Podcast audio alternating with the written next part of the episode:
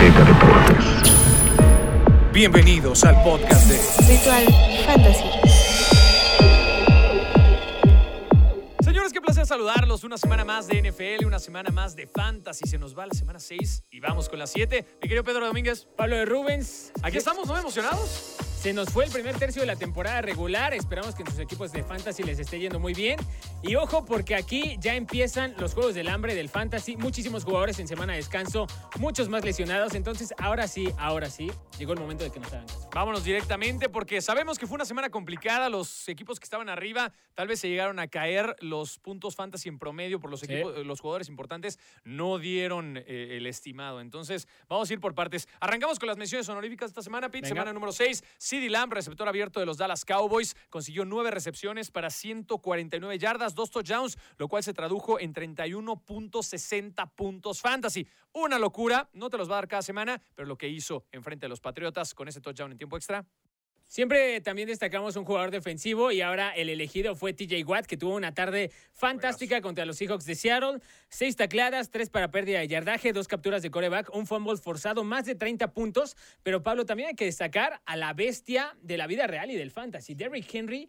Ah, Qué animalada de jornada tuvo en la semana 6, más de 30 puntos fantasy, producto de 143 yardas, 3 touchdowns, 20 acarreos por tercera semana consecutiva, supera la cifra de los 20 puntos fantasy. Es una locura. Una verdadera locura. Ahí están los números importantes, tanto en ofensivos como en defensivos. Vámonos directo con las lesiones. No solamente semana de bye, sino que hay jugadores importantes que no van a estar presentes esta semana. Vamos a arrancar con el tema de Karim Hunt, ¿no? Corredor del equipo de los Browns. Si bien sabíamos que eh, Nick Chubb estaba lesionado Sí. y que no tuvo actividad, tenías un Karim Hunt, dices, perfecto, es la mejor dupla de corredores de toda la NFL. Pues resulta que se lesiona y con ello van a ser varias semanas, y no es que toda la temporada, que se pierda este jugador. Nick Chubb todavía no está al 100%. Entonces, hay algunas opciones por ahí, ¿no? Me parece que The Ernest Johnson es como la opción número uno, el corredor de los Browns, que va a tener buena carga de trabajo y que seguramente sustituirá esos puntos fantasy. ¿no? Efectivamente, Nick Chubb no va a jugar el partido del jueves contra los Broncos de Denver.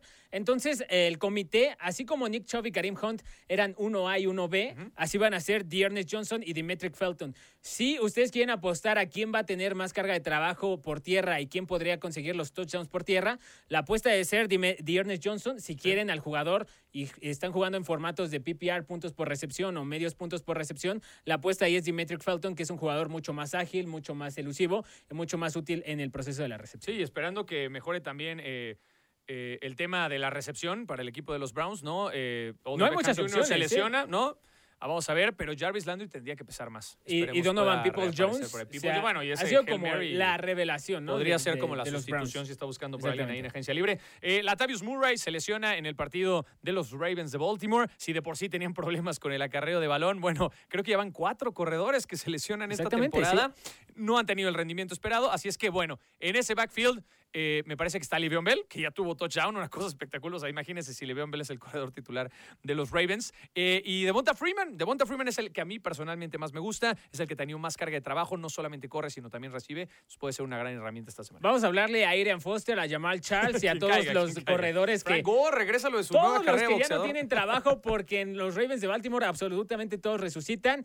Se, se- 53 yardas en 9 acarreos y un touchdown para Devonta Freeman en esta semana 6 de la NFL. Yo estoy completamente de acuerdo contigo. Si no es la Tavis Murray, va a ser Devonta Freeman, que además parece que se entiende muy bien con Lamar Jackson. Entonces, él sería el hombre a tomar en esta semana 7. Bueno, y más allá de las lesiones, hablando de puntos fantasy, porque ha habido lesiones delicadas a lo largo de la semana, pero Kadarius Tony, ¿no? Sí. quien había sido eh, uno de los waivers principales la semana pasada, eh, va a tener problemas esta. Les dijimos que lo tomaran y al menos con, en la forma en la que inició el partido en esta semana 6, no nos decepcionó. En la primera serie ofensiva, tres targets, tres recepciones, cinco puntos fantasy en solamente una serie. Imagínense si hubiera jugado un cuarto completo, ya no digan el partido completo. Bueno, el tema es que como todos los Giants siempre se lesionan, ahora es él al quien le atacó la plaga. Y hablando de los Giants, yo lo sustituiría a Pablo o, y- o trataría de buscar a Sterling Shepard, que también tiene un tema de lesiones muy fuerte, pero cuando está en el campo está clarísimo que Daniel Jones es su hombre de confianza. Semana De acuerdo. 1, 24% de los targets, semana 2, 31%, y ahora que regresó en la semana 6, 27%, está claro que es el hombre de confianza de Danny Dimes. Ahí está entonces el receptor que ya ha dado buenos números en otras eh, temporadas fantasy. Vámonos con los trades, ¿no? ¿A quién buscar o, o por quién cambiar y a quién ¿A quién robar? ¿A quién robar? ¿A quién robar? Vamos a decir la verdad, ¿no? ¿A qué vamos a robar? Eh, recomendación esta semana. Leonard Fournette. Me parece que estaba todavía ahí en el tintero entre que daba puntos, no daba puntos, pero ha demostrado ser el corredor número uno de los Bucaneros de Tampa Bay. Va a dar buenos puntos fantasy. Llevan dos semanas que está dando doble dígito e importante, ¿no? Ya superó los 20 puntos esta semana. Me parece que hay que buscar a Leonard Fournette. Es el hombre de confianza de, de Tom Brady. ¿no? Eh, está claro, ahora el tema es que seguramente va a estar caro después de la buena actuación que tuvo en la semana Sí, 6 sí, sí, contra los Eagles de Filadelfia. Ahí pueden usar el speech de, no, pero comparte con Ronald Jones y con Giovanni Bernard para ver si caen en la trampa. Yo les recomiendo ir por T. Higgins, el receptor de los Bengals de Cincinnati. Regresa de su lesión y ahora sí ya tenemos tres juegos en los cuales podemos saber que cuando están sanos los tres receptores principales de los Bengals, que son Jamar Chase, Tyler Boyd y T. Higgins, en los tres, la, el que ha tenido más carga de trabajo, más targets y más recepciones es T. Higgins. Entonces, yo creo que ahorita no produjo mucho la semana pasada, es buena opción para comprarlo. Eh, yo también me voy por receptores, ¿no? En este tema de, de las recomendaciones y tengo dos. Jaden Waddle, ¿no? El receptor abierto de Miami Dolphins. En el regreso de Tua Tongo Bailoa, este es el receptor número uno. Hay que buscarlo. Sabemos que Davante Parker es el hombre de experiencia, pero lo que está haciendo Waddle es importantísimo. Mientras esté eh, Tongo Bailoa como coreback, esa es la opción. Puede ser muy bueno. Y hay muy pocos que lo tienen en su fantasy, ¿no? sí, sí. En pocos porcentaje. Y por último, Donovan People Jones, ¿no? Que ya platicamos de él. La lesión de Odell Beckham Jr. viene a mermar la ofensiva de los Browns y de repente como que ha funcionado muy bien. Lo decíamos a recepción de Hail Mary. Ha sido un receptor que tiene habilidades. Entonces puede darte buenos puntos fantasy. Está interesante y yo también recomendaría uno que probablemente a sus dueños los ha decepcionado en estos últimos juegos y podría ser, si los dueños de, esto, de este jugador están en una posición en la que necesitan urgentemente ganar, que estén dispuestos a venderlo. Hablo de Terry McLaurin, el receptor del Washington Football Team. En los últimos cuatro juegos, solamente en uno de ellos ha pasado los 10 puntos fantasy. Eso seguramente lo, le abarata su valor y si ustedes están en posición de comprar a alguien que no está produciendo mucho, Terry McLaurin es una fantástica opción.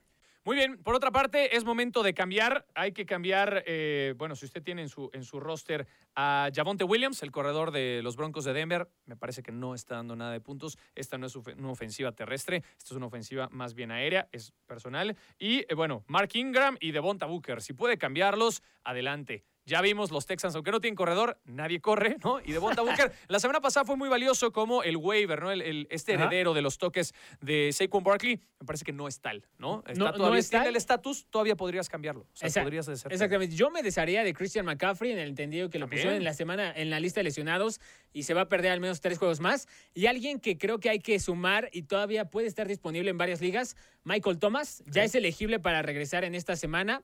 Marquis Callaway, también receptor de los Saints, y Trequan Smith, que también estaba lesionado. Todos receptores de los Saints.